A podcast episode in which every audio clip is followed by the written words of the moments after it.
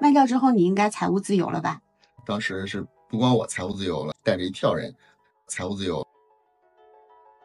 我从小就是，我要是看不到未来，我就会恐惧。二十六岁的时候创了北联，嗯，可以说是一个草根逆袭的一个故事。就当时也没有钱，没有背景，也没有资源，啥也没有。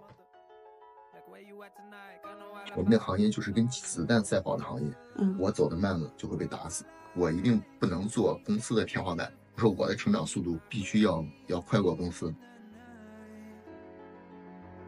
我现在不认为它是个成功案例啊，嗯，因为卖掉了嘛，你无非就赚了一笔钱而已，嗯，真正的成功是把这个公司你能做下去，能把它做得更好，那才叫成功。那时候他工资才一万多，到年底刨除了给他团队的，他个人奖金九十七万，差三万不到一百万。一四年，天哪，太刺激了！一下看到那办公室就都空了，自己开车出去的时候。就哇的哭，忍不住啊的眼泪。嗯，那个时候才知道说，哎，哦，原来卖了以后，其实是是一个空的感觉。哇，那个给我的触动太大了。我说一个人，可不是为了说我要挣多少多少钱，把事儿做多大多大。他说我就是想要去干这个事儿，而且我要用后半辈子去干这个事儿。嗯，我俩赌约十年之后。来做一轮调查，是我们这两家公司谁的有更多的员工因为这份工作而感到骄傲？嗯。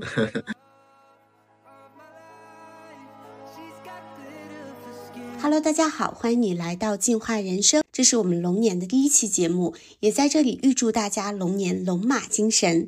今天呢，我邀请的是我的好朋友老孟，他是一位连续创业者，经历挺神奇的。二十六岁第一份创业就把公司成功的卖出，财务自由了。之后跑过川藏线，救过人，呃，又投资过企业。现在正在进行着他最新一份的创业，所以我想邀请他跟我们聊一下，在他过去这十几年的创业人生。老孟来先跟我们的听友打个招呼吧。Hello，大家好，我是贪玩的老孟。之所以叫贪玩的老孟，是因为我给自己的标签，我是一个连续创业者，又是个半吊子投资人，还当过两年的小网红，然后把中国能玩的地方全都玩了。我那个抖音的名字。叫贪玩的老孟，当时就瞎起的一个名儿，后来还给他做做了几十万粉丝，所以这个名儿就一直用到现在。几十万粉丝，嗯，贪玩的老孟。对啊，那孟富贵又是咋回事？我看你还有个名字叫孟富贵，这个背后是啥故事？呃，是这样，孟富贵其实最早是我我养了一匹马的名字啊啊，我有一匹马，大黑马，叫叫孟孟富贵。嗯，因为后来创业嘛，我是一个连续创业者，嗯，我从二十六岁开始创业，开始创了第一家公司叫北联伟业。那公司后来还做的做的还挺大的，嗯。嗯，我们后来是在电商代运营这个圈里面是华北区域最大的一个公司，嗯，后来在二零一五年的时候，那个公司卖掉了，那也是我赚的人生第一桶金吧，嗯，然后公司卖掉以后呢，就开启了五年的一个满世界去玩，因为创业的时候我是属于特别特别狠、特别拼那一波，我就是在办公室里面放一张床，我的办公室里有个柜子。我比较喜欢看那个《哈利波特》，当时我就把那个把屋子打造的跟那个密室一样，把那个柜子门打开以后，里面还有个小密室，嗯，但是那个小密室里面就只能放一张床这么大。为什么要想约老孟聊？其实我跟他认识的时间不长，但是我在他身上感受到了很有趣的一些东西，就是这人给我的感觉挺丰富的。嗯，刚才大家知道他多次创业者。他前面的创业北联伟业应该后来就是卖掉了，嗯，卖掉之后你应该财务自由了吧？对，财务自由是当时是不光我财务自由了，其实当时是带带着一票人财务自由。从二零零七年二十六岁的时候创了北联，嗯，可以说是一个草根逆袭的一个故事，嗯，就当时也没有钱，没有背景，也没有资源，啥也没有，就是赶上个机会，然后就干了干了一个电商公司，嗯，然后做着做着呢。还把这个公司给做大了，做大了以后，后来卖掉。嗯，原来有朋友问过我说：“你你这些年，你如果说把北联视作为一个成功案例来看啊，其实我我现在不认为它是个成功案例啊。嗯，因为卖掉了嘛，你无非就赚了一笔钱而已。嗯，真正的成功，你你是把这个公司你能做下去，能把它做得更好，那才叫成功。然后很多朋友说，说那你如果把北联当成一个成功案例的话，让我总结一下是怎么成功的。嗯啊，我说我就干了几件，第一个事儿我干的是分钱，第二件事儿干的巨人。嗯我说我干的最好的就是这俩事儿。嗯，那巨人呢？我说在北联我我运气也好，他就是在不同的时间点，就是能够让让企业去往下一个阶段发展的人，他就进来了。嗯我在人上我特别有耐心。嗯你看北联我我最早是我自己创立的嘛，然后北联有四个核心的合伙人，就是另外三个，每一个人都推动了北联往下一个周期、下一个阶段发展。嗯，二我二十六岁的创的时候，最早还是一个其实都不知道自己要干啥，就是有有点机会从网上卖东西，那就从网上开始卖东西了。嗯二零零七年干的是，就你可以理解成就在淘宝开店卖东西，嗯但是当时确实做的很好啊。零七到一零是第一个周期，嗯啊，那个周期呢，就是从从卖货摸爬滚打，反正啥都干，嗯，就赚到了钱了，一年还赚挺多的钱，啊，在那个年代吧，一年能赚个这赚几百万的那种。然后零在七年一年几百万。对对对，零七零八零九那个时候就已经反正嗯越赚越多嘛。我就属于爱折腾那一波的，因为当时最早只是买货，从那儿倒点货，然后来这儿去卖。嗯，它虽然赚钱，但是它嗯其实的价值链不好。我属于是那种从小就是，我要是看不到未来，我就嗯会恐惧。嗯呃，我创业的时候也是，其实那时候就倒货卖货，零七零八，虽然很赚钱，但是我但是我觉得那个事儿它它是不持久的，因为你没有价值，你的嗯价值就是从那儿买了一个货卖出去，嗯。我挣的是信息差的钱，那未来会越来越多人去做这个事儿的时候，他就可能就没有这么好的利润了，嗯。就开始想，哎，干啥呢？我说卖别人的品牌不好，嗯，都是买货卖货，那我做自己的品牌嗯。应该是是好的，嗯。所以零九年就开始做这个自己的自由品，做了一个自由品牌男装。嗯。啊，请设计师开始找工厂，呃，去去做。结果零零九年把把前面赚的钱全赔进去了，瞎折腾。但赔进去以后，其实这个时候就反而到了第二个周期。嗯，第二个周期是啥呢？是代运营。那个时候一零年的时候呢，淘宝那边就成立了一个部门。当时成立的时候，名字都是我们一起起的嗯啊。当时大家说说叫代运营有点土，后来就说叫叫 TP 部门，嗯就是淘宝 partner。啊然后但是其实叫来叫去还是叫的是是这个淘宝代运营。嗯那个部门成立的时候，淘宝人就找我说说，哎，老孟，你们其实你们能力还还挺好的。他说现在有很多的传统品牌进淘宝，还不会卖，让我们来做，我们我们也做不了，所以我们打算成立一个这个服务服务商的一个部门，就是找一些像你们这样的公司来嗯服务这些品牌。嗯，哎，所以跟我们商量说，哎，我说这事儿行啊，嗯我说那个正好我们那个那个模式失败了，那我说那就干这个活儿吧。嗯但是这个时候就公司因为前面钱已经赔没了，现现在需就是公司需要一笔钱，还还得需要一些品牌的资源，让我们转身去做代运营。嗯所以这个时候呢，我就去找找了我的发小老宋，北嗯联的第一个合伙人。嗯老宋带了一笔钱和和一些品牌资源加入了。嗯老宋是在白沟做这个品牌代理，就是有品牌资源，手上还有一些钱。嗯，所以北联的第一个合伙人老宋加入了。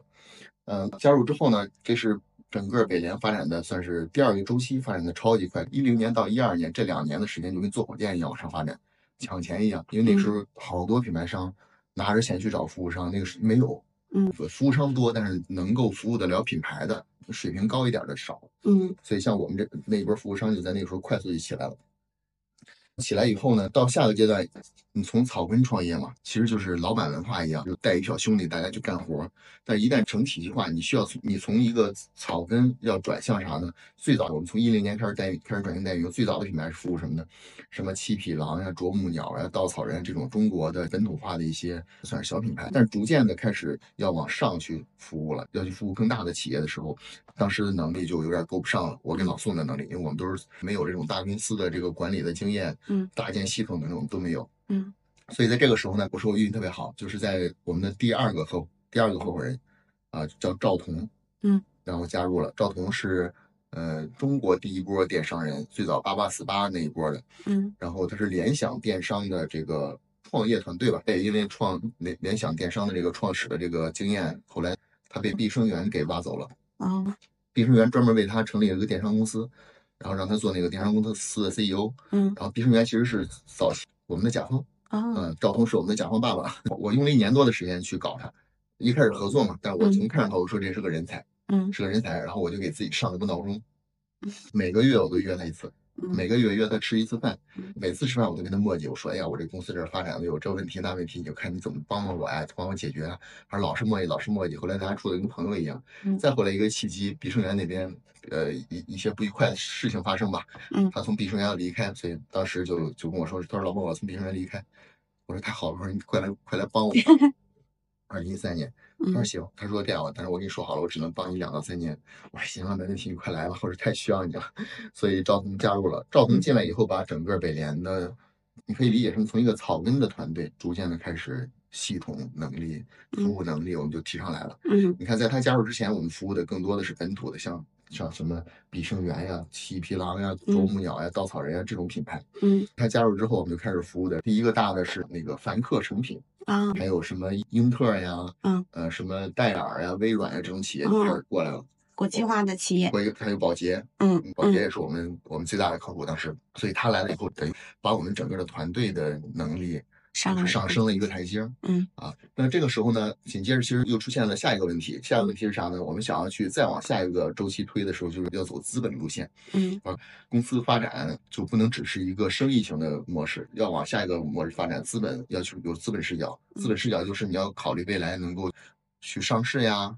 嗯我们那个行业啊，它是一个负现金流行业，嗯就是你看着挣的钱越多的时候，你反而需要的钱就越多哦啊，因为它有嗯账账期呀，嗯还有还有人呀。你看当时都几百号人了，嗯，公司最高峰的时候，呃，是卖掉之后了，最高峰的时候公司都有一千号人。嗯它是既是一个需要人多，又需要钱也比较多，嗯所以那时候从资本视角要考虑三个点。第一个点我们要融资嗯啊，当然你融资的时候你就得往下面画饼，是吧？你得让人投资人得看到说，要么就具备上市的机会，嗯要么就是未来有可能被并购，并购这是给人家推出的这个饼嘛。嗯，我们这几个合伙人都还就是早期其实都不是那么太擅长了，嗯也没经历过嘛，嗯所以呢。这个时候，第四个合伙人，算是我四个合伙人，嗯就是最后一个合伙人，这个时候加入了嗯 Allen 那个杨培峰，嗯也是我们的甲方爸爸，我是把把两个甲方爸爸都搞进来的。艾伦是什么呢？？Allen 是早期有一家公司叫佳品网，我不知道你听没听过啊？他是佳品网的创始人、CEO。嗯佳品网是当年的一个小独角兽。你想，在嗯二零一零年的时候，估值一亿过亿美金，而且都是大机构投的它，嗯所以那个时候就已经很厉害了。什么嗯走秀唯品、佳品当时都是排前三的，很厉害。但是后来呢，发展太快了，嗯全球化团队发展起来，后来那个那个饼是破了。嗯，正好在那个时间点破了以后，我我就跟他聊，呃，我说哎，你过来帮我呗，就跟赵彤一样，他加入的时候跟赵彤说的话都是一样的，就是他说行，我我帮你，我就最多帮你两到三年，嗯对，跟我说帮我两到三年，因为其实当时我无论是赵彤还是艾伦，当时都觉得说，哎呀，这种事儿小事儿。是吧？大家处的关系都很好，嗯虽然事儿是一个小事儿，嗯但是这个事儿发展的确实不错，都看到说，哎，老孟创业的这个劲头，把这个公司做成这样还挺好的，觉得两三年之后就能有一个结果嗯啊，基本上都是这个想法。嗯所以当时艾伦也是说我帮你两到三年，然后就加入了。就是艾伦进来以后呢，基本上我们整个的资本的架构就规划出来了，嗯基本上一年之后我们拿到了第一笔的融资嗯，啊，拿了几千万几。千万，对，紧接着融资之后的又下一年，公司我们就直接就被被卖了，就嗯并购了。嗯在当年还是一个挺大的并购案例的，在在整个当年来看，嗯，所以那这三个人每个阶段的时候，你看对的人他就进来了，就帮着这个企业去推动的，他去过了那个周期，进到了下一个发展阶段。嗯然后同时呢，不光是他们，整个北联发展的过程当中呢，我还有一个比较骄傲的一件事儿，就是跟着我的一票兄弟们，就是跟我们一起长大的，大概有十来个兄弟。嗯这十来个兄弟最早的时候都是都是工资低的都有四千多块钱工资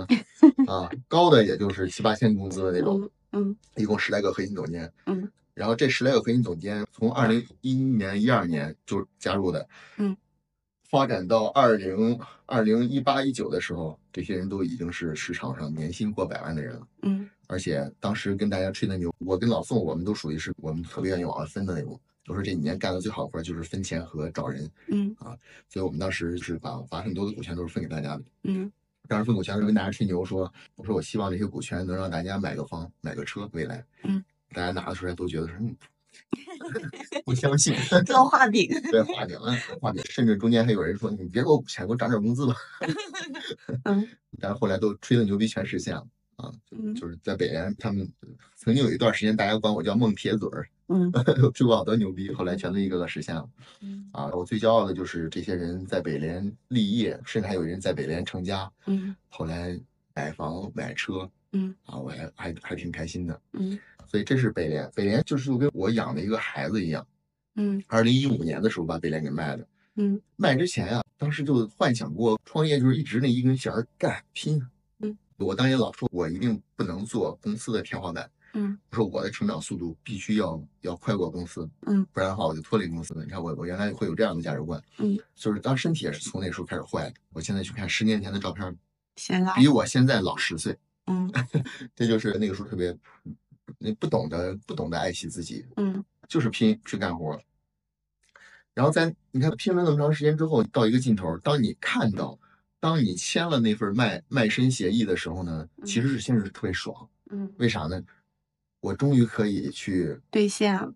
对吧？我终于可以拿一大笔钱，嗯我曾经幻想过的生活，我可以去过一过一个遍了。嗯我原来想的是，我要去一踏遍世界上每一个好玩的地方，我要去吃遍世界上所有所有的美食。嗯，所以是就是签协议的时候都特别特别开心。嗯当时不知道，其实不知道感觉啊，但是从那个搬那个办公室的时候，我才知道说，哎，一下就就感觉不一样了。嗯就是说完以后，人那个上市公司是让我们搬到搬到他那边去。嗯，我们去搬办公室那一天，搬完以后，就看一下看到那办公室就都空了。最后走到那之后，就是自己在外边，呃，自己开车出去的时候，就就就哇哇的哭，忍不住啊嗯的眼泪。嗯，就是那个时候才知道说，哎，哦，原来卖了以后，其实是是一个空的感觉嗯啊。我是二零一五年签的协议，就二零一六年初吧就开始逐渐的我就交棒了，把这个公司就交给别人，嗯我就因为当时有钱了嘛。当时想我干嘛去？我说我原来幻想的所有的事儿我都得干一遍。嗯先给自己买了买了台车，我说我我喜欢越野啊，我喜欢越野玩，我就从网上搜，我说越野车什么车最好？说说定越野之王叫奔驰大 G，我嗯说买。我到那儿去，卖车的人都特别惊讶。我到那儿去了以后，我说：“哎，这车这车是奔驰大 G 吗？”嗯我说：“这是什么呀？”他说：“叫 G 五百。”我说：“就这一种吗？”他说：“对，我们这儿这儿现在有个现车，就就这一种。”嗯哦，我说多少钱？他说多少钱？我说能低吗？我说你要能低我就买。嗯看我都愣了，然后聊了一会儿，也就一两个小时，嗯直接刷卡全款，嗯 要吧？然后就开着那个大 G 就开始买出去玩。嗯，那车还有故事呢。嗯开了，那车还没等上牌呢，就让我就让我把那个底盘给给撞烂了。开始出去也 会瞎嗯瞎搞，不会但我胆儿大，别人能干的事我也去干。嗯然后那个玩了大半年之后呢，逐渐的就开始，哎，就比如说玩的时候越野，那个肾上腺素飙的时候，它那个说沙漠飙的时候感觉挺爽，是吧？然后只要静下来的时候，就会感觉，哎，就是就落寞。好，就跟那孤独孤独感，嗯我也当时说不好那种感觉，孤独感。所以这大半年的时间呢，其实自己的心态还是经历了挺多的。嗯后来才逐渐的意识到，其实就相当于是自己养大的一个孩子，好像就就嫁出去，把女儿嫁出去那个感觉，就会有那种感觉。你有点像后知后觉哎，后知后觉，啊。后面才体会过来，因为一开始就很爽嘛，嗯一开始认自认为很爽，嗯因为自己都觉得一直幻想着，哎，什么时候我可以不用天天天天去上班上班，天天干这么多活儿，什嗯么时候我能我也能像别人一样，我去玩儿啊，痛痛快快的玩儿，去干啥嗯啊？想要的东西就买。嗯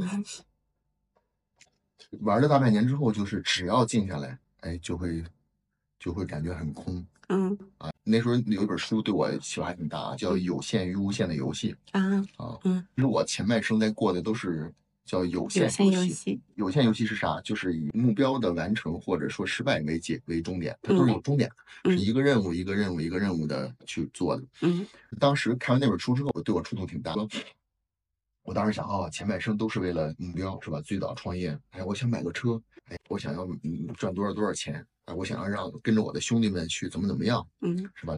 在后面要不就是上市，要么就是卖，全都是这种想法。嗯，从那半年之后，就是在二零一七年，二零一七年是两个点触发我，第一个点是呃有限与无限的游戏那本书，第二个点就是老宋，嗯就是老宋其实算我最早的那个创合伙人进来的。对嗯北联最重要的合伙人，他是老宋呢，就找我说，我想要去再再干一个一个事儿。嗯他说我想要去干那个餐饮，我当时就愣了，我说你干电商的多洋气，开个餐餐饮多 low 啊！我说你为啥？他说我就喜欢做饭 我说我说别扯淡了，我说我说喜欢做饭那算什么理由啊？他说我就要干餐饮。他说我想好了，哪怕就开个小饭馆就行。嗯，他说我我我就我后半辈子都干这个。嗯，哇，那个给我触动太大了。嗯我说一个人可不是为了说我要挣多少多少钱，把事儿做多少多大多大。他说我就是想要去干这个事儿，而且我要用后半辈子去干这个事儿。嗯，我说哎，人为什么会有这种感觉？就当时其实我那个时候的价值观，我还是什么呢？嗯，我认为说就得是一个一个事儿的去干，这个事儿挣多少钱，那个事挣多少钱，成功。是吧？嗯甚至之前我跟拉手网那个吴波我们聊天的时候，我就特别印象深的，他说过一句话，他说我的人生目标就是要卖五家公司，我前面已经卖过那个两家了，他我就卖卖五家公司。我嗯当时想，哎，这个也挺牛的，我一想一想，嗯卖挺大的。但是老宋那一刻之后，一下就触到我了。所以在二零一七年的六月还是七月份，呃，我单人单车去西藏自驾，走了四十二天，然后给那趟旅行的命名叫“寻找人生之旅”。嗯因为我上半年我就一直在想，我到底要干点啥？我说我的人生到底到底要什么？原来想挣钱，你看现在钱也都挣到了，嗯啊，好像再你再让我说挣多少多少钱，对我没有没有，没有触动。他触动不了我了。嗯对，你这小的时候没钱的时候，你说哇多少到年底能买个车都特别爽，拼命干啊！你看现在别说这别多少钱都好像都触动不了了。那我就在想，那到底要干啥？所以我想，哎，我要自己，我自己跟自己待一待，我就一个人开着那台奔驰大 G，嗯然后就就去西藏自驾走了四十二天，嗯然后貌似想明白一点东西，但也貌似没有没有想明白。嗯，原来从书里看的那个无限游戏的理解和你真正能够找摸到的是不一样的。嗯所以从二零一七年吧，虽然没有完全找到，但是后面我又我又开始创业了。嗯我说我是个连续创业者。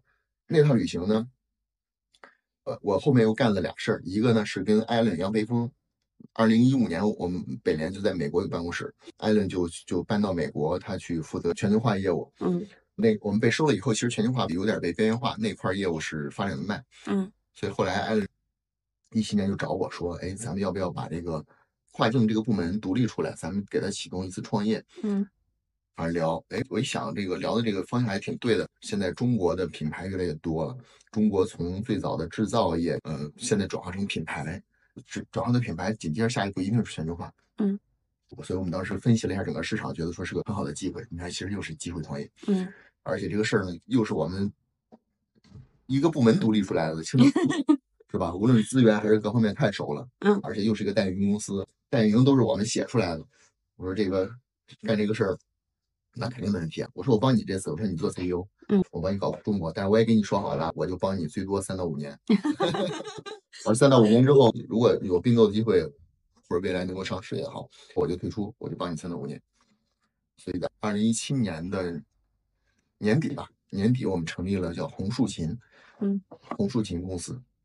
但其实这是我一个失败案例，这个案例就是是把我从愚昧之巅搞到绝望之谷的一个嗯故事。嗯，你想啊，二十六岁的一小孩儿，嗯我就这么纯靠成长力，然后把一个公司做成了一家这个还挺不错的一个公司嗯。啊，最后还卖了一大票钱。嗯，这个经历是让自己就逐渐的就走到了那个高峰上。就坐在了那个高峰的那个点了，嗯。就自我感觉特别良好的一波 在二零一七年下半年，你看我我帮艾伦创立了红树琴，嗯。同时二零一八年上半年我又帮老宋又创立了上市公司，嗯，就是他做餐饮的一个公司。做餐饮那个公司。嗯，二零一七年他说要干餐饮的时候，当时就跟他我帮他设计嘛，我说是我说这样，咱也别开个小小饭馆儿，嗯，我说你找一个咱们找一个餐饮公司加入，嗯加入进去先跟人学，嗯学一段时间，所以他就加入到了发展中的餐饮公司，就进入这个行业去学。所以在二零一八年初的时候呢，我就找到了一个餐饮的一个模式。有人评价我说说我是商业奇才，嗯 我我从商业的感觉上，我属于是特别有感觉那一波二零一八年初找到了一个餐饮的一个不错的机会，我跟老宋说我说你你从那公司出来吧，这个模式还不错，然后就帮他把这个模式搭起来。嗯。搭完以后就成立了上市二零，嗯。对，相当于我其实在同一个周期同时创了两个公司，嗯。而且那个时候呢，你想老宋属于是他是持久力比较强，嗯。融资什么的他都不会，嗯。然后帮他创上市，从早期融资、搭架构、组团队什么的，全是我我在干的。嗯嗯，然后红树琴也是嘛，红树琴艾伦就在美国，嗯他一直负责国际的事儿，我在国内负责国内的事儿，同时做两个公司。当时哎呀，那牛的高高在上，我说 我让陈亮给我去找投资人的时候，我都跟陈亮说什么？不是 top ten 的投资公司不见，啊不是合合伙人级别的不见。啊 哎呀，那牛的，牛的都都都不行了。后来其实红树琴我失败了，嗯这两。家公司就是我自己投都是投了都得投了一千都上千万吧，嗯啊，亏是肯定肯定是亏的。嗯就是那个公司现在还在，红树琴现在还不错呢，现在已经是中国品牌去美国最大的代运营公司，现在还在做着呢。那你的失败是。我的失败是我失败了，嗯。是我从那个公司里面我没有再再坚持下去，嗯。嗯，也犯了很多的错误，嗯比如说重要的决策的错误吧，比如嗯其中有一笔重要的融资没有去拿，嗯那是一个比较大的一个失败，还有一些其他的吧。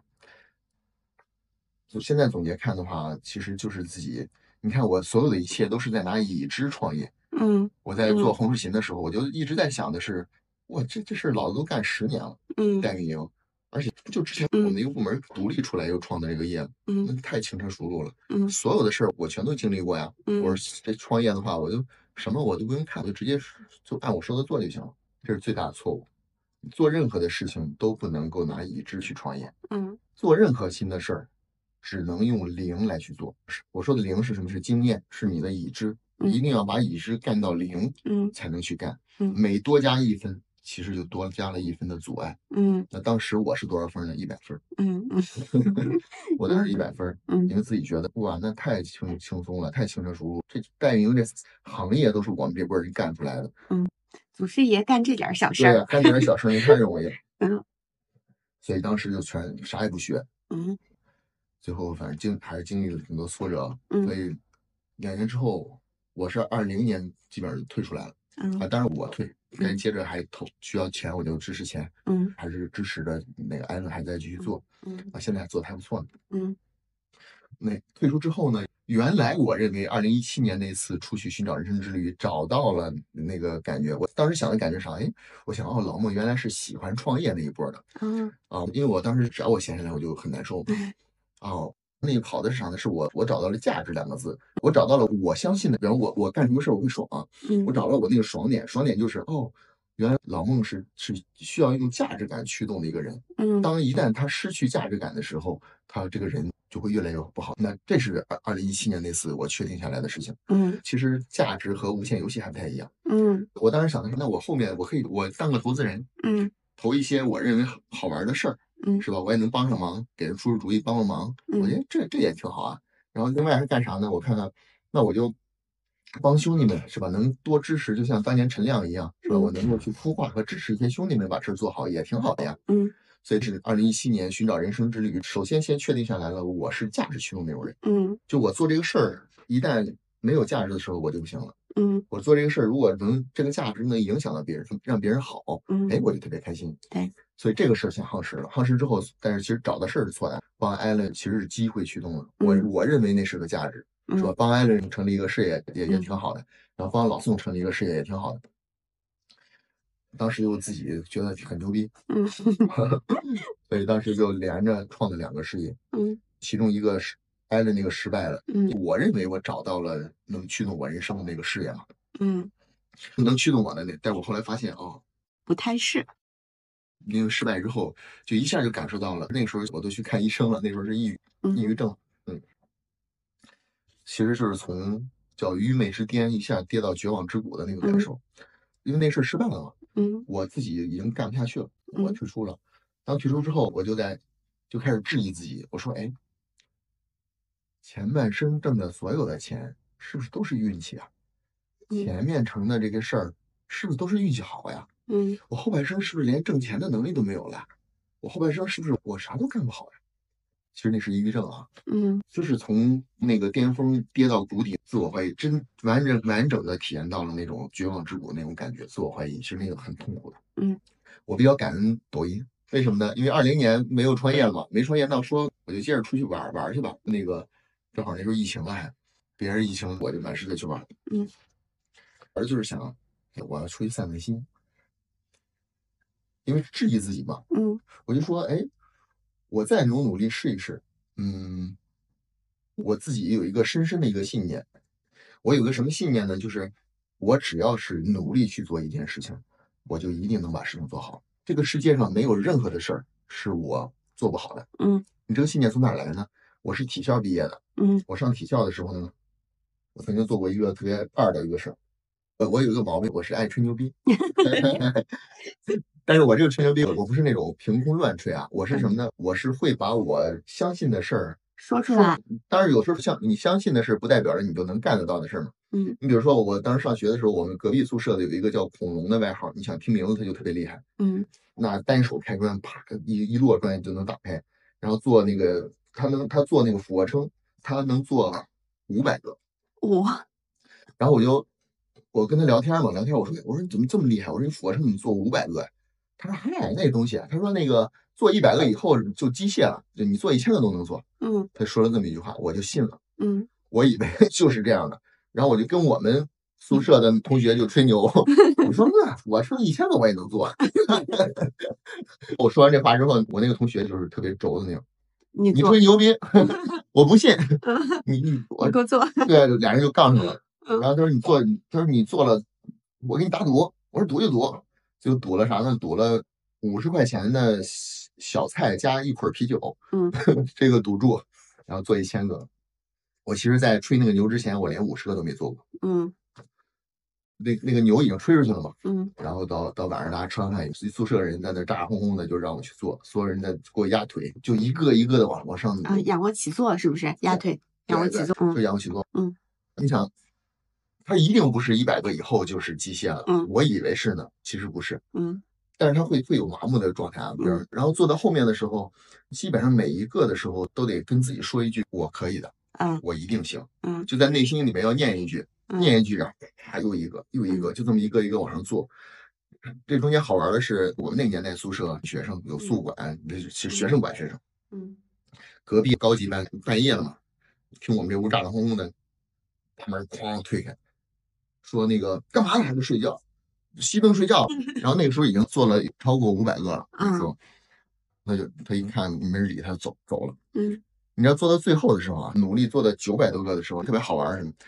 隔壁的宿舍还有隔壁隔壁的宿舍都来了。所有人全挤到那个那个屋子里，屋子里挤不了，在外面站着。嗯到最后的时候，所有人跟着嗷嗷的喊九百九十七、九百九十八、九百九十九、一千，嗯哇！最后就是就做了一千。做了一千个，就到后面的时候，每一个都要跟自己说，我可以的，嗯我一定行。嗯就那一刻做起来以后，我就潜意识就直接从嘴里蹦出来一个类似马斯克说那个话，嗯说啥？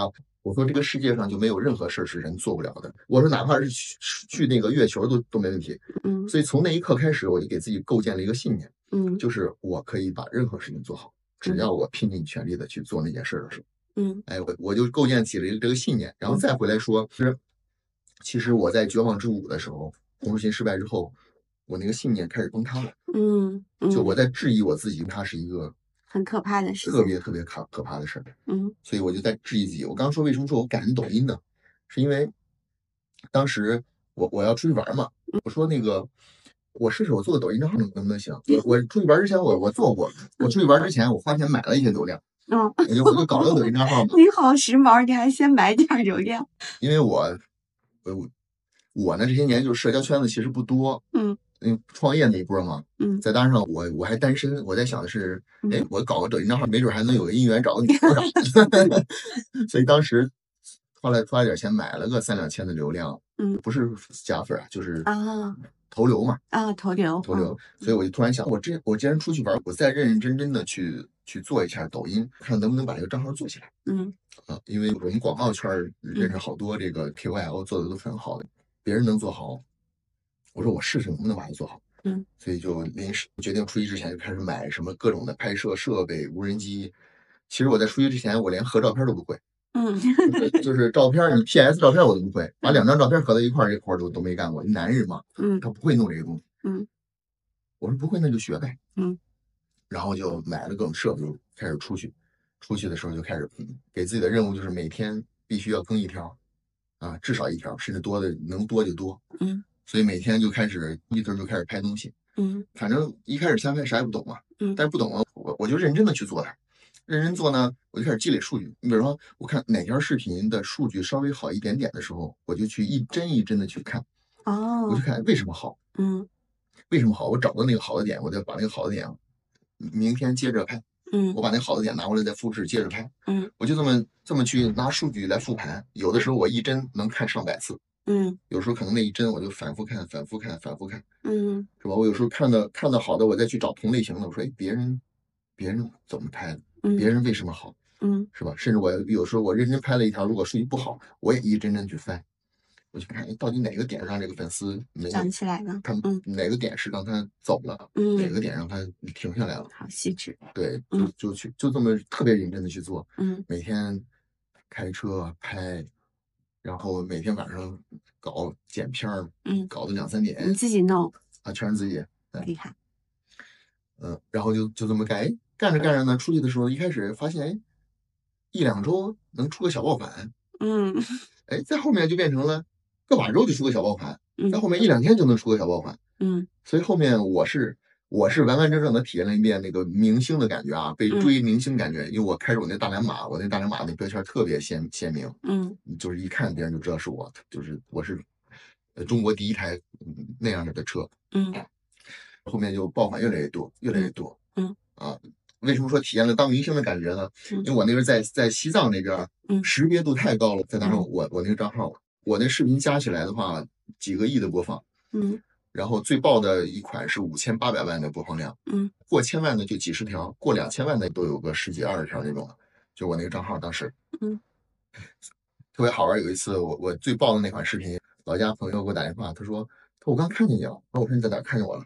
他说我我就听见隔壁桌吃饭那手机里面放那个声音特别像你，然后我一看那是你 特别好玩。嗯就在整个西藏，每天你去看，每天都有人过来找你合影呀，嗯请你吃饭呀，甚至店里边让你过来住呀，全都是就每天都有。嗯因为那个路上就甚至有人专门就追追我那个车嗯啊，特哦就是各各种就跟被追星那种感觉一样。那你也是抖音最早一波的古早网红了。反正那时候就也比较好做，那时候应该也嗯啊，也不能算最早一波吧，嗯中间那一波吧，嗯，啊，二零年吧，二零年。对，嗯二零二一。哎，你看我感恩抖音的是啥呢？我其实已经开始崩塌的那个信念又又夯实，起来了又。夯实回来了。嗯就是这个事儿呢，我证明了我只要认真去做一件事儿的时候，还是可以把把事儿做好。嗯哎，这个信念又回来了一部分。你比如说原来开始崩塌，可能又回来了个三四十分，嗯这个对我是太重要了。如嗯，果不是这个回来的话，其实嗯咱家可能过不去那个阶段。我会怎么样我都不知道的。嗯我就开始一个长命题，嗯就是我的后半生，我要找我人生后半场的游戏，也嗯就是我的无限游戏。嗯，这二零二一，对两年的时间，我开始频繁的去，除了玩发抖音以外，然后回北京我就开始频繁的去见见一些投资人呀，嗯见一些朋友呀，嗯就去看到底要干啥。之前一七年的时候，我找到了我是一个价值驱动的人，嗯我一定要用价值驱动，这是我的底层。嗯我是那种特别喜欢去干让别人好的那种事儿，因为我的存在如果让别人变好了，这个事儿就驱对我驱动力是极大的。嗯，那可能也是机缘巧合，还还有很多挺神奇的事儿。你比如说，因为我爱管闲事儿嘛，我我在这路上我我帮过很多人，呃，我那账号就是好多爆款都是因为帮别人，嗯甚至还有好多人给我发信息，大哥你能不能借我点钱？借我点钱，对吧？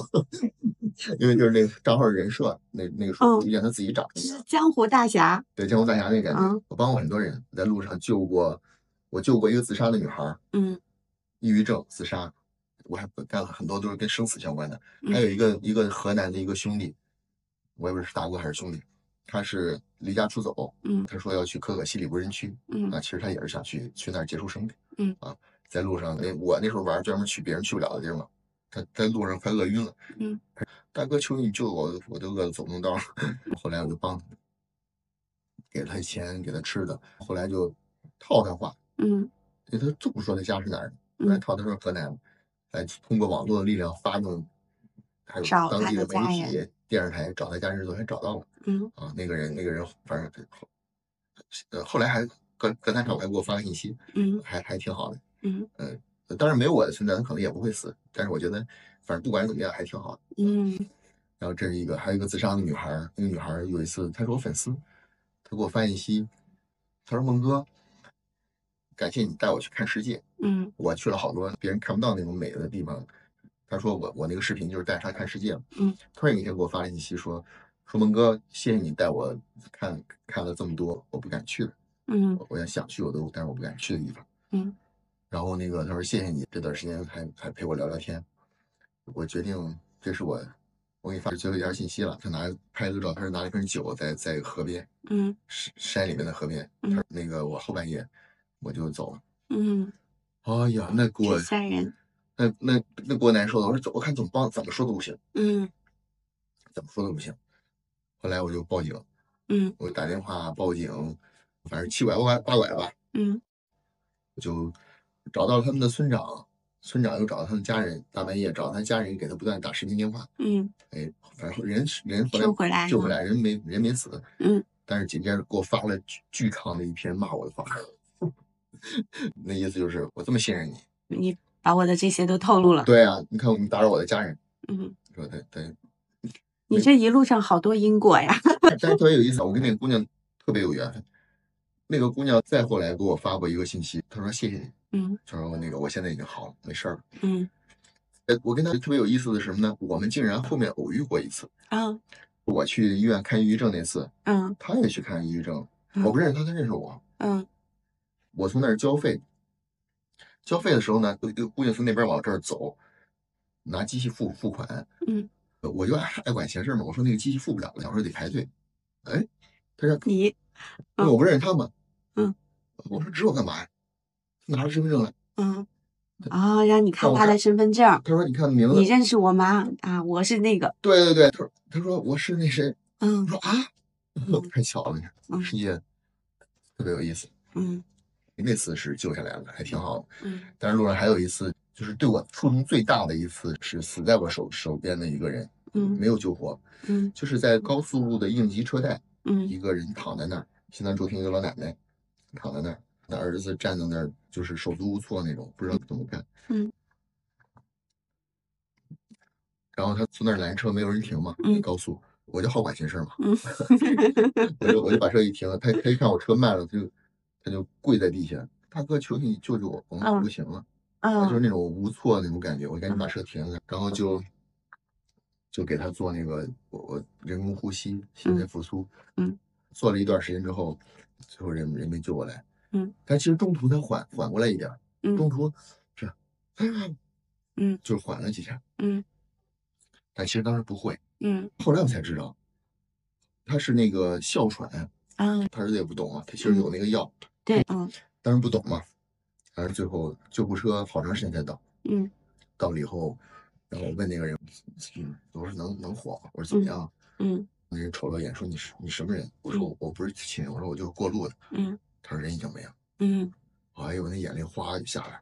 嗯啊，第一次特别特别难受。第一次我说我这么想让一个人活，真的是用尽全身的力气，我给他嗯特别累的做那个心肺复苏。嗯我第一次这么想让一个人活，嗯但是嗯人死了。嗯死了以后，我就紧接着去，我就去学，我连着学俩，学红十字会的，还有花钱学国际上那个紧急救援，嗯连着学了两个。我后来又买了一个 AED 放车上，嗯贵的呢，一万 一万五一个，嗯我放车上，我还专门拍一段视频。我说这个，我说只要有需要的就随便砸我车。我说视频为证，砸了车跟你没什么关系，拿走东西也不要了。我说只要有用的，有需要就过来砸。嗯后来特别好玩的是，好多好多人嗯后面去去那个在车上也放了，嗯对，也也拍了这样的视频，说谁有需要过来砸我车，在后面贴了个标嗯啊。我看那那些我都特别开心，我说你影响了很多人，无论他是想拍点视频，还是他就是想帮别人，都结果都是一样的。嗯所以可能也是这些原因吧。你看，就是开始对生命有敬畏了。嗯原来我没有，嗯我是那种胆子特别大，嗯。我一个人 开车去无人区，嗯。我跟野牦牛干仗。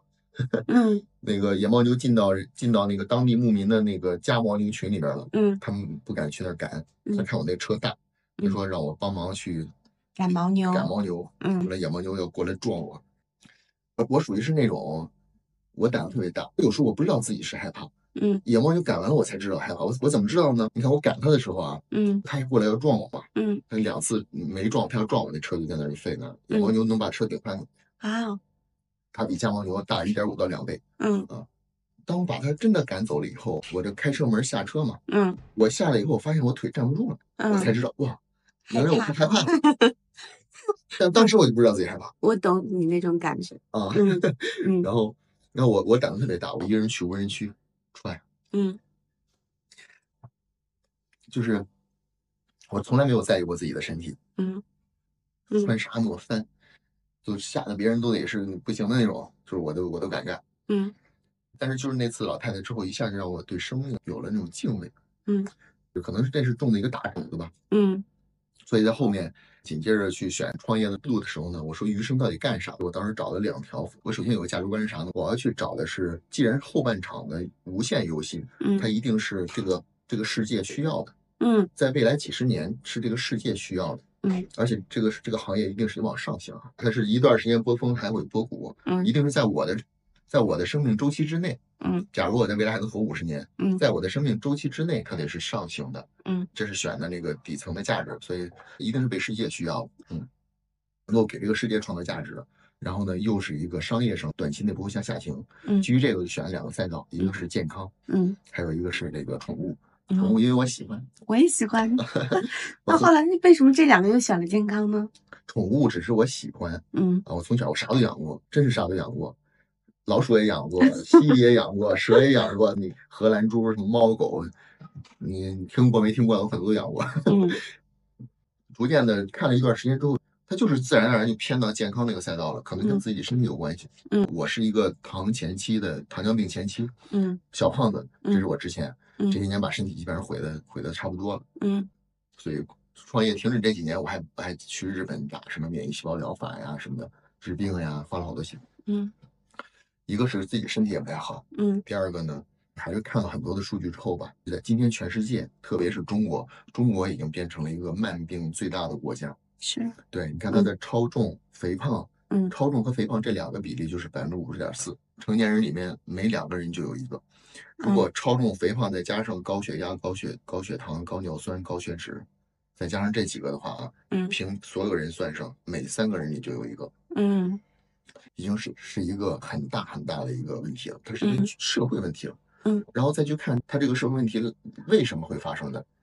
嗯超重和肥胖，其实在世界卫生组织在一九七四年的时候就有明确定义，叫啥呢？是由于脂肪过度堆积导致身体机能部分受损的一种病理表现。嗯，它不是正常，说我吃的多动的少，它嗯是一个病理表现。嗯这是大众不知道的。你看超重和肥胖，你不管的话，它就会来变成肥胖嗯变重。你再不管还会干啥呢？紧接着四高出现。嗯再不管还会有更严重的问题。嗯，所以这已经是一个巨大的社会问题了。是那我们当时看这么大社会问题，能解决吗？怎么解决？嗯，后面我们看整个市场，市场当中都在干什么呢？都在干的是质疑病。嗯其实真正的这个问题来自于什么呢？来嗯来自于嗯要从胃病入手，嗯就是要要来自于生活方式，是来自于其实是最终是生活习惯。嗯今天所有的所有的肥胖、超重、四高，不能说所有吧，嗯绝大绝大部分。嗯绝大部分都是来自于不好的生活习惯造成的。嗯，那我们看，既然找到了根源是什么？根源是不健康的生活习惯，从饮食、运动、心理、睡眠这四大关键要素决定了人的健康与否。嗯那如何能让人变好呢？其实就是健康的生活习惯就能让人变好。哦，所以你就选了这个赛道。对，嗯当时看到了，之所以选这个赛道，原因在于说，宠物那个东西虽然能让人美好，能让人开心陪伴，嗯但是宠物它不是一个，它它并不是迫切度这么高的事情。嗯。今天中国，我这样说，今天中国无数的人在等着真正能解决问题的公司在救命呢，它嗯都不是在解决问题，宠物只是解决问题，这个是在救干的是救命的事情，嗯，只是这个救命很多人没有意识没有。意识到，但发现的时候基本上已经晚了。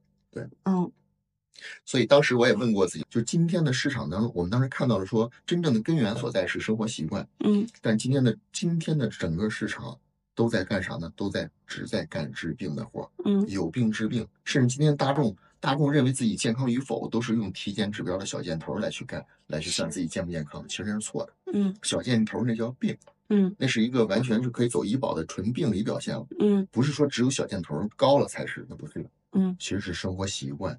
嗯，市场当中，无论是医疗体系还是一些创新型的创业公司这种体系，大家都在解决的是治病的问题。嗯但是对于疾病的预防，目前整个市场没有什么建树，嗯，那这是巨大的问题。你又一次要走在这个时代前面了。嗯其实你做电商那会儿也是，你是走在时代比较早的时候。嗯，这次这个项目感觉也是。对，嗯其实生活习惯，今天在西方那边还，嗯，已经有很多好的创业公司出现，嗯再去解决社会这个问题了。当然也是起步的阶段，嗯在中国目前还是零。嗯真正基于习惯、基于生活习惯来去解决人的疾病的预防，甚至是治疗，嗯今天在中国还是零。这也是我们要去看到这个视角，我们看到说是巨大的社会问题嗯没有被真正解决，嗯巨大的社会问题需要这样的公司出现，甚至需要这样的公司来去救命。嗯嗯也是基于这个视角吧，看完之后，当时就忍不住的要要来干这个事儿了。嗯这中间还有一个特别好玩的是，早期看的是视角，我一定要干干那个健康这个赛道，嗯，但到底要干啥、怎么干，还或者什么时候干，还没有下决心说我马上要启动。嗯所以二零二一年底最后一次去西藏旅行，嗯，答应了一个朋友，嗯我说欠他一次西藏旅行，我说正好我带他去一趟。嗯然后带他去去一趟呢，因为我走都是没有人的地儿嘛。当时特嗯别神奇的是，在最后我自己在后面往后面走，我去到了西藏有个最特别的一个寺庙，比如县那个叫比如库卢墙，那是特别特别有名。它是在西藏那边天葬唯一一个会把头留下来镶到墙上。把头留下来镶到墙对上。，真正的哦天葬其实把骨头全要砸碎了，啊。磨碎喂那个喂秃鹫的嘛，别的全都是吃，把那个头留下来。嗯。你会经常看着挺恐怖的，去那嗯。经常看着秃鹫在地下拿那个脚在踢吃踢那个骨头对，啊。有时候能看着带带点皮肉的那个头，嗯。所以他说把那个头骨全都镶到墙上，嗯。那也是最西藏最古老的一个寺庙。嗯。去那个寺庙的时候呢，冬天了，没有人，有一个弓着背的一个老和尚从那儿给那个佛去上茶，他嗯每天早上会给那个佛上茶，就我一个客人。那天去了，我也不求啥，我就在那儿认认真真的是吧，我就拜一下。嗯，那个老和尚看着我在那儿那个这样拜的时候呢，那老和尚就说，呃，他他不会说汉语啊，他指那边那个壶，他其实让我帮他把那个壶拿起来去给那个佛敬茶。啊其实这是一个很好的事情，啊他给你再增加一些什么服对务，对不对对？他给我增加福禄。嗯嗯，哎，我就我就敬。哎，我我去敬茶才知道，他原来要把那个水倒的满满满满满满的，嗯满到就已经是你看那个水是超过那个碗的高度的，就马上溢出来那种。嗯啊，然后再往上撒上几几叶几片那个藏红花，嗯要给佛敬茶的时候要要到到这种程度。嗯然后我就我帮着他把那个一排茶敬完了以后，到最后那个店，嗯他他指着那个店，他让我他说你在这儿拜一下。嗯我在那前面的店呢，我没磕头，我只是只嗯是这样鞠躬的方式拜。他说你嗯在这儿那个你可以给磕个头拜一下。嗯然后他指了一下那有个介绍牌，我一看啊，这个人是这个寺庙的那个创建者。然后拜完以后，我就站起来。原来我老师还会念叨念叨说保佑什么什么，我就站那儿站了有个得几十秒或者一分钟，嗯我就就好像当时空白了一下，从心里面就长出来了一个词，我说我说求佛都保佑我可以用后半生给这个世界创造点价值。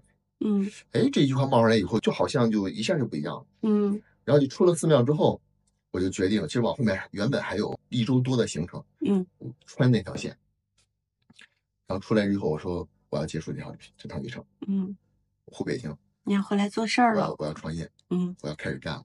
嗯，就是连夜开车，一路不停，就这么开开到北京。到嗯北京就开始就找陈亮他们，嗯我说我要这事我要启动，嗯帮我找人，就开始跟跟这聊，跟跟那聊，然后在这个路上就不断的就开始有人就过来有人过来。加入，嗯然后就一起去开始干这个事儿，嗯所以孟富贵就成立了。嗯孟富贵的起点就是二零二二年的三月三十一号。嗯，为什么是那一天呢？因为那一天有一个正式员工加入。哦嗯早期其实干啥都没有太想好，嗯到底要干啥。后来想，哦，那就从从根源入手嘛。首先第一个，先确定我们要干的就是一个健康的生活习惯，嗯就是要让人养成健康的生活习惯，来让人余生健康。嗯啊那说人为什么会得病？咱刚不推了吗？其实嗯人的基本上节奏是先超重，最常见的路径是这样的。嗯巨大的社会问题也是超重和肥胖，嗯而且很多人不知道。嗯而且解决方案是啥呢？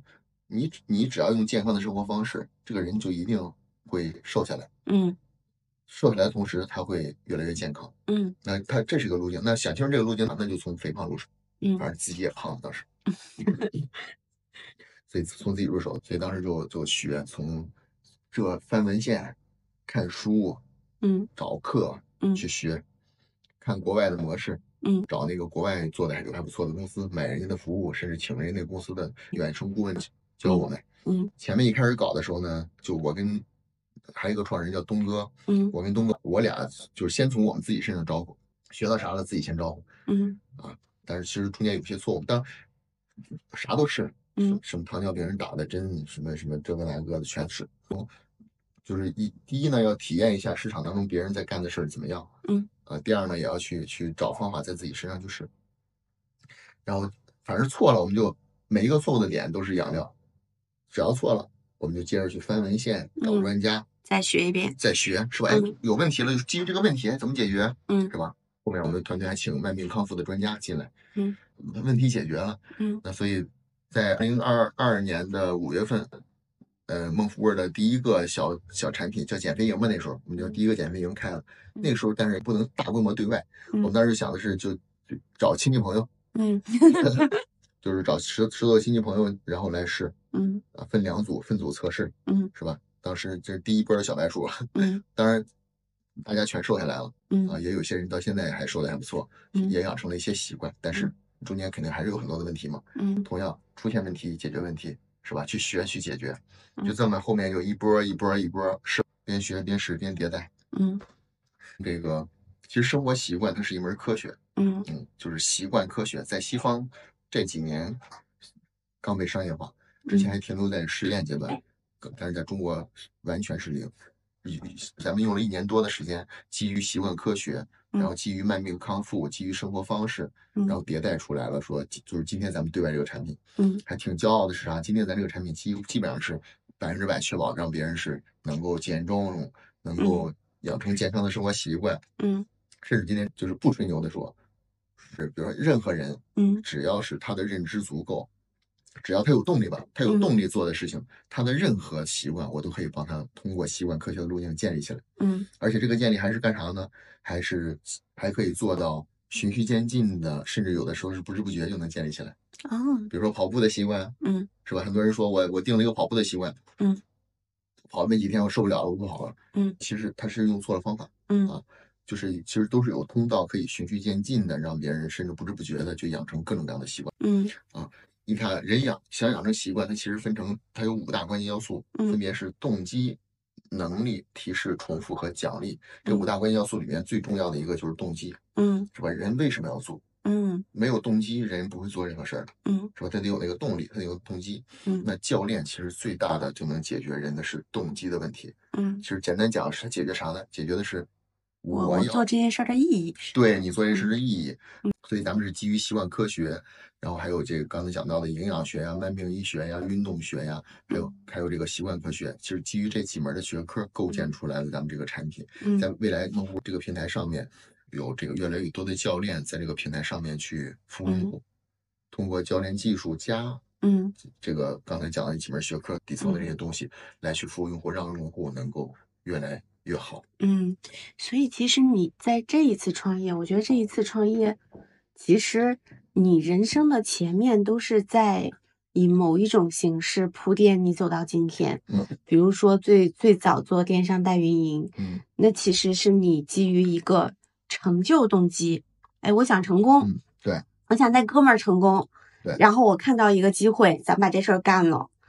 那个时候好像铺垫了我怎么能从零到一的把事儿做成做大，嗯。嗯，然后你去你去探寻生命意义，你去找我到底要做什么，你开始感兴趣无限游戏了，嗯，然后你发现哦，只是价值成功这个还不真正解决你到底什么是你生命的无限游戏，对，然后你又去那一路发生的那么多故事因果，嗯，让你找到你最关注的是人，嗯，人能健康的、好的活下去，人的这一生，对，嗯你看我，我今年发了一个大愿，我说我要用余生的时间来去来去带十万个人健康的活到一百岁。嗯。我前两天跟大家开玩笑，我说我希望我在一百岁的时候，我组织一场百一百岁人的次一次旅行，嗯。而这个旅行呢，一定是年轻人能做的那一种旅行，哦啊哦，很飒，很很爽啊，健康的去玩儿。对健康去玩儿，嗯就是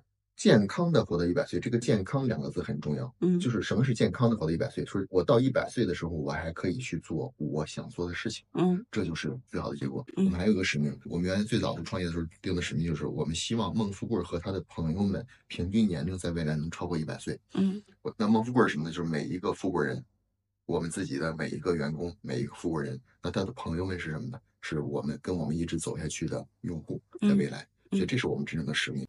我甚至跟陈亮，跟陈亮说，陈亮有一次教练我，他说你觉得你你愿意为这个事付出什么？嗯我如果能做到带十万个人嗯健康的活到一百岁，如嗯果能实现这个目标的话，我说我愿意付出我的一切，嗯包括我的生命。嗯啊我如果能达到让十万个人因为我因为孟富贵儿健康的活到一百岁了，我说孟富贵儿就是一家伟大的公司。嗯啊甚至我跟老宋我们俩还有一个十年赌约。嗯啊，我说我要打造一家伟大的公司，我还要做一个让让每一个富贵人都都骄傲、都喜欢的公司。嗯我跟老宋有一个十年赌约，我俩赌，他做上实，我做孟富贵儿。嗯，我俩赌约十年之后，我们来来做一轮调查，赌嗯不大，十万块钱，是做做什么调查呢？就是我们这两家公司谁的员工，谁的有更多的员工，因为这因为这份工作而感到骄傲。嗯我跟他赌，我说我说到时候咱做全员调查嗯啊，我说谁的比例高，嗯谁就赢了。嗯，我明显看到你这次创业跟上一次不一样的那个东西。嗯，上一次你是做好了，差不多卖了 这一次你是想，好像很想基业长青的把这个公司做下去。这就是无限游戏吧，无限游戏的点。我觉得我特别幸运，我能够在四十岁了，我还能找到人生的无限游戏，我还能找到那个我我还愿意去拼拼尽一切，不叫拼一切，叫 all in，用我的一切去做的一件事儿，还有还能找到这个动力，还挺好的。嗯就是这次无限游戏是啥呢？无限游戏它是没有终点的，嗯生命的终点才是游戏的结束。嗯无限游戏是它它的存在就是为了让游戏延续。嗯有限游戏是啥呢？它的它的存在是为了让游戏结束，嗯是吧？无论是赚了多少钱，是上市嗯还是怎么怎么样，是吧？那叫有限游戏。我前半生全是有限游戏，嗯所以后半生我特别庆幸的是，我找到了我自己的那个无限游戏，嗯就是今天孟富贵在干这个事儿，嗯所以它是我融入灵魂嗯去做的一件事情。嗯，哎，那我可不可以请教你一个问题？就是其实你玩有限游戏的时候，你玩的很成功，嗯你做对了创始人最重要的几件事儿。你说分钱、嗯聚人对，然后你还看准了好机会，嗯，嗯，那现在你做这个无限游戏，你觉得玩无限游戏的这个创业和过去的那个创业有什么是一样的？有什么是要不一样的？你看，这是个很高级的好问题啊。你看有限游戏的时候是啥呢？有限游戏的时候呢，嗯，我会，其实整个过程我都不是那么开心。嗯过程当中开心的时候不多，为啥呢？因为我的眼睛永远盯着的是那个目标，嗯是吧？我我我那笔融资能不能拿到？嗯中间出现任何的偏差的时候，我都会都会焦虑，都会不开心。为啥呢？它有可能会影响我去拿到那个目标，因为我有限于就就是以目标为导向嘛，这是原来，所以做什么事儿会很很着急，很急躁。我那时候老说，我说说我们干的那个电商代运营，我们那个行业是啥？我们那个行业就是跟子弹赛跑的行业，嗯我走的慢了就会被打死，嗯是吧？所以那个时候就拼嘛，拼时间，拼速度，嗯，讲的是快。你看，但是现在今天是有线游戏找到以后会干啥呢？嗯哎，第一个事儿是慢下来了，嗯，之前是以快、以快、以机会为导向，今天反而变成了慢，嗯，所以我我现在在公司里面强调，我们叫慢公司。嗯慢是啥呢？慢不是，当然慢不是故意走慢啊，嗯慢是什么？慢是追求当下的价值，当下把每一个事情做透做穿，嗯，而不是去追那个结果。嗯它的点是啥呢？就今天在做事啊，大部分时间我都是爽的，嗯我是开心的，嗯，我没有终点了嘛。嗯我我的终点是我的生命结束，我也没有一个终极的目标。如果今天按目标看的话，我要带十万人健康的活到一百岁，那个一百岁，那肯定是几十年以后的，是吧？嗯那是一个未来的目标了。嗯我的延续，我只是为了把这个事儿给它做得更好。今天在蒙富贵儿，我讲的什么呢？叫价值驱动。嗯，我在蒙富贵儿最强调，我说任何人不能逾越的点是什么呢？我说有效。嗯今天每一个我们服务的用户，我都要尽最大的努力去做到它有效。我们看到的有效是健康的生活习惯的养成。嗯我的客户他做没做到？你你每每天喝足量的水，嗯去运动，嗯睡眠，好的心理，他嗯有没有做到？我们提倡的那那我们要做的这些习惯，嗯他他只要做到了，他减重也会成功，他也会越来越健康，它的免疫力也会提升呀，它的整个的代谢也会提升啊，这这这就是结果了。这是结果。嗯用客户会更多关注结果，嗯我们更多的关注的，我们也关注结果，但是我们更多要关注他达到结果的那个路径，嗯就是习惯，习惯是否养成。嗯所以今天你看，简单讲，今天创蒙富贵和之前最大的不同是什么？最大的不同就是来自于说，我今天是享受当下再去做事情，而不是为了去像之前一样，我去追求那个目标。嗯，我原来试过，你看卖公司这事儿够大了吧？对吧？嗯卖的那一刻很开心，卖完以后就不开心了，拿了一大笔钱又怎么样？嗯是吧？那那就是无有限游戏嘛。嗯今天比较好的是，我很享受现在在做这个事情。当我很享受的时候，其实慢即是快。嗯当去追求这种价值观去做事情的时候，大家大部分时间都是很开心的，嗯而且还能把事儿做得更好。嗯，哎，我问一个可能非常外行的问题，就是那在原本的那种创业过程里，其实你看分成那几个阶段，每一个阶段里，我们的员工、我们的合伙人都能看到公司的成长，嗯，而且这个成长就是直接跟个人财富的指数级相关的。对，嗯，所以那它也会是一个非常大的刺激，呃，说，哎，我们好好的把它做下去，它也是一种快乐。嗯，那在现在的这种玩法里面，嗯，这会是一个干扰吗？它可它不是干扰，嗯是这样，它首先它不是一个二元对立的关系，嗯它是一个既要也要。嗯你真正的价值做出来以后，这个世界会奖励你的。嗯他会奖励什么？你如果真正的是价值，这个世界会买单的。嗯用这个世界就是用户，用户嗯会买单，嗯对吧？就像你，你看你今天做的这个播客，包括你现在做这个，你为什么会很好？你肯定是做的东西让别人觉得好了嘛。嗯，所以赚钱和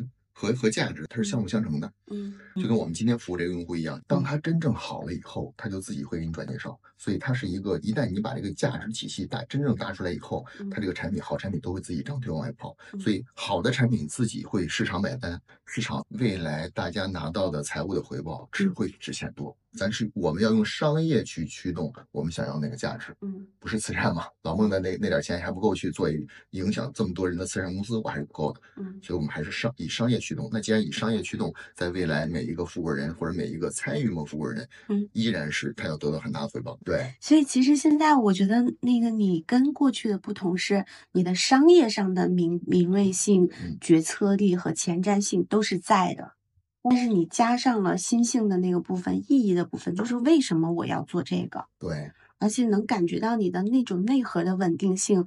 就是在这里，我知道我们要去的方向，我知道我们要做什么样的公司，就稳稳的在这儿，像是一个基石一样在服务的这家公司。因为。嗯。看到了，你看有很多的人，他要看到他才会相信。嗯但是作为一般的创业者，他会有一个什么特性呢？因为相信，他就会看到。会，对吧嗯那你看，我首先是先相信，嗯我先有了那建立了一个信念。今天这个信念基础是健康的生活习惯就能让人健康和长寿。嗯那这个信念基础搭完了以后呢，我看见了这今天这个世界都不是中国啊，这个世界需要这样的能力的公司去解决这个世界巨大的这个问题。我看到了，然后我还掌握一条宇宙当中能够让创业公司走向成功的一条法则。嗯这个法则是啥？迭代，嗯就这么简单。嗯什么是迭代？每天好那么一点点，嗯每天好一点，每天好一点就行了。嗯，不断的去找问题，不断的去通过透过问题去找找背后的那套解决路径，不断的去迭代迭代迭代。我们富贵就是从最早的懂日，然后走到今天，我们现在在整个习惯科学这个领域，不吹牛的说，我们在中国算是最拔尖儿的，我们在做这个事情，嗯无论是从认知还是从各方面。嗯所以这些其实你看啊，我先构建了一个信念系统，这个信念系统就是健康的生活习惯，让嗯人能健康和长寿。我就不断的迭代就好，嗯就是反馈迭代，反馈迭代，这是我们我要搭建的。那剩下的事是干啥呢？不重要，嗯交给时间，嗯剩下的交给时间，每天去做就好了。嗯嗯，你刚才说那个看见的时候，我又想起来，那个在 宿舍里做一千个俯卧撑、仰卧起坐的人，嗯。然后当你在说迭代的时候，我所感受到的就是质检的法则，持续的坚持，对，就会自己去产生，对，嗯，你确保你做的事情是对的，嗯。你确保你这个事情是真正能解解决人的解决人的问题的，能给人创造价值的，嗯。然后你又找到了一条路径，那剩下的其实没啥了，嗯。做就好了，不断的交给时间，每天进步一点点，每天好一点点。哇，这个就是持续创业者的心性的那个修炼。我感觉今天跟上了一节创业课似的，但我还是有一个问题特别想问你，就是，嗯，能聚人和分钱这两件事儿，其实对于很多早期的创业者来说是蛮困惑的，嗯，非常难，是哈，而且这两件事儿往往是相关的。嗯嗯你怎么做到的？你在二十六岁的时候，嗯那感觉之前你也没咋上过班 儿，你怎么就能做对这这两件这么难的事儿呢？嗯有什么心法吗？呃，最早嗯、是个好问题啊，这还真没思考过，为什么当时能做？嗯、也可能是一定的本能吧。我觉得嗯首先跟家庭有关系。呃，比如说这一辈子说是对我影响最大的人就是我妈。呃，我小时候特别调皮，就连我表哥呀、什么姑父呀都揍我。小时候，因为这个吧，我妈就我妈就老说，别人越是直接骂你的人才是好的，嗯别人打你了，那是爱你。嗯，天天在你旁边说你这好那好的人，反而是要小心。嗯你看，这是第一个。这个系统构建的导致什么呢？导致了就是我的钝感力比较强。嗯我就特别喜欢，反而喜欢问题。对别嗯人反馈说，哎，老孟，我觉得你哪儿哪儿有问题。老孟，我觉得你你今天这个创业，你今天的那个那个决策是还存在什么什么问题，就直接这样反馈。嗯反而每一每一个这样反馈的时候，我就我还挺开心的。嗯因为每一个反馈我就会思考背后的问题怎么解决，这是第一点。第二点好的特质是啥呢？是我妈说，别人给你一分，你要还十分。嗯我妈老跟我跟我磨叽这个话，就说别人对你好，你得比对别人更好。嗯，哎，我就变成了一个，就是我特别愿意付出。我也是从小就是，别人都是见着事儿就跑，我看着哪儿人多了，我就钻过去看怎么回事儿。嗯然后只要看到有有需要帮忙的，我我也忍不住要去帮。嗯你看，这是我妈教会了我。呃，第三个就是善良。嗯哎，我觉得这这几个点给我构建了一个底层的价值观，所以从小我就是喜欢给别人分东西。小时候上上学的时候，我买糖在在小卖部，我都是我都是去买一大把，嗯我去放到给每一个课桌上放一块儿，嗯我这样分给他们。我们农村的嘛，农村会比较穷，家里面如果做饭的时候，你看只要什么东西是好的，嗯那个好的东西一定会剩，嗯，就是全家人都是。都不吃。都会觉得嗯不吃留给别人吃，所以长大了以后，我就习惯是什么呢？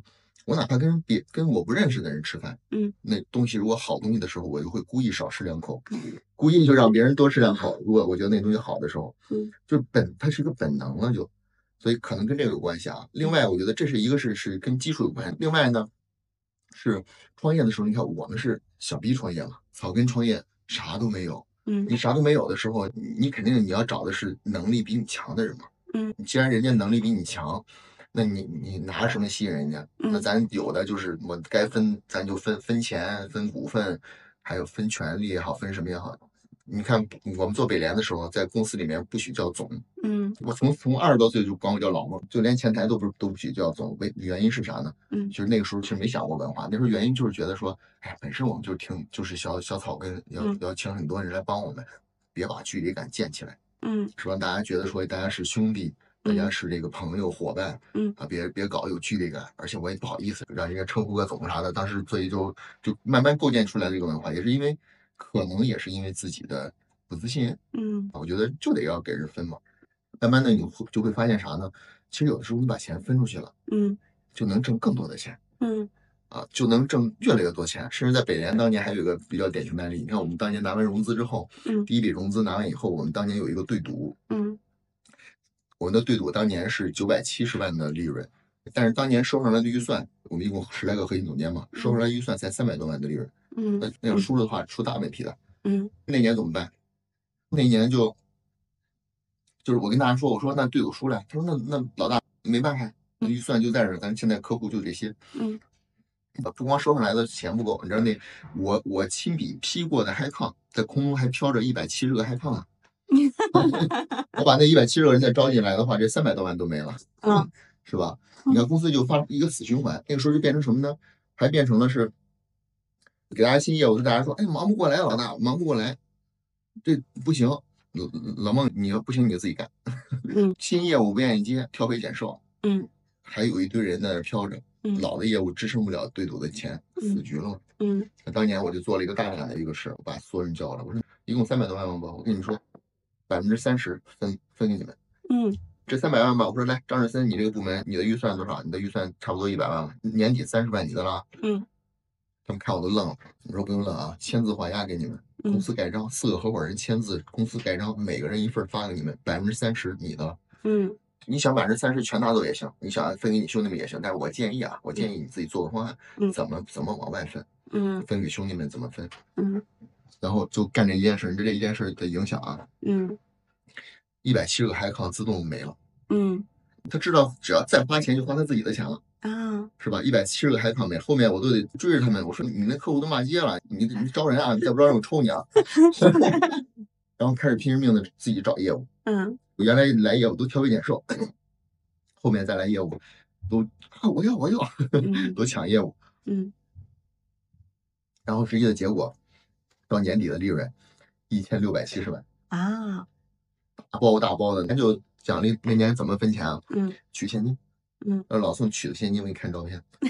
老宋取现金，这 刺激的场面对，我是直接拿，直接直接给大家发发现金，嗯就就是那个最高的一个事业部，那时那时候他工资才一万多，嗯到年底光他个人的刨除了给他团队的，他个人奖金九十七万，差三万不到一百万，个人奖金九十七万，一六年不是一六一三一三，一四一四年，天哪，太刺激了！哇哦，发钱对啊，好快乐呀，这种场面。几几百万给大家发，嗯所以当时就是你看你你会发现你你分钱嗯你会挣得更多，嗯而且我还不会分钱的话，我怎么可能公司卖卖几个亿，他拿什么卖？嗯那就是一个作坊啊。嗯人家为什么赵彤也好，艾伦也好，人为什么为什么会过来帮你？嗯，是吧？所以一个是可能跟小时候有点特质有关系，另外一个自己可能不自信啊、自卑啊，觉得说就得对别人好，越好越好。然后再后面逐渐的给自己构建也叫信念体系吧，就是嗯财聚人散，财散人聚，构建了这么一个体系，嗯就是愿意往外分享。嗯 嗯，真棒嗯！啊，老孟的故事呢，反正我听的是特别开心，特别刺激。我不知道我们的听众朋友们听完之后，你有什么样的感想？你有什么特别想问老孟的？欢迎你们在评论区给我留言。那如果我们喜欢老孟的话，也欢迎在评论区里面留言加一返场，找机会再把老孟找回来跟我们一起聊天，好吗？那今天的这个节目就到这儿了，跟大家说再见了，拜拜。好的，拜拜。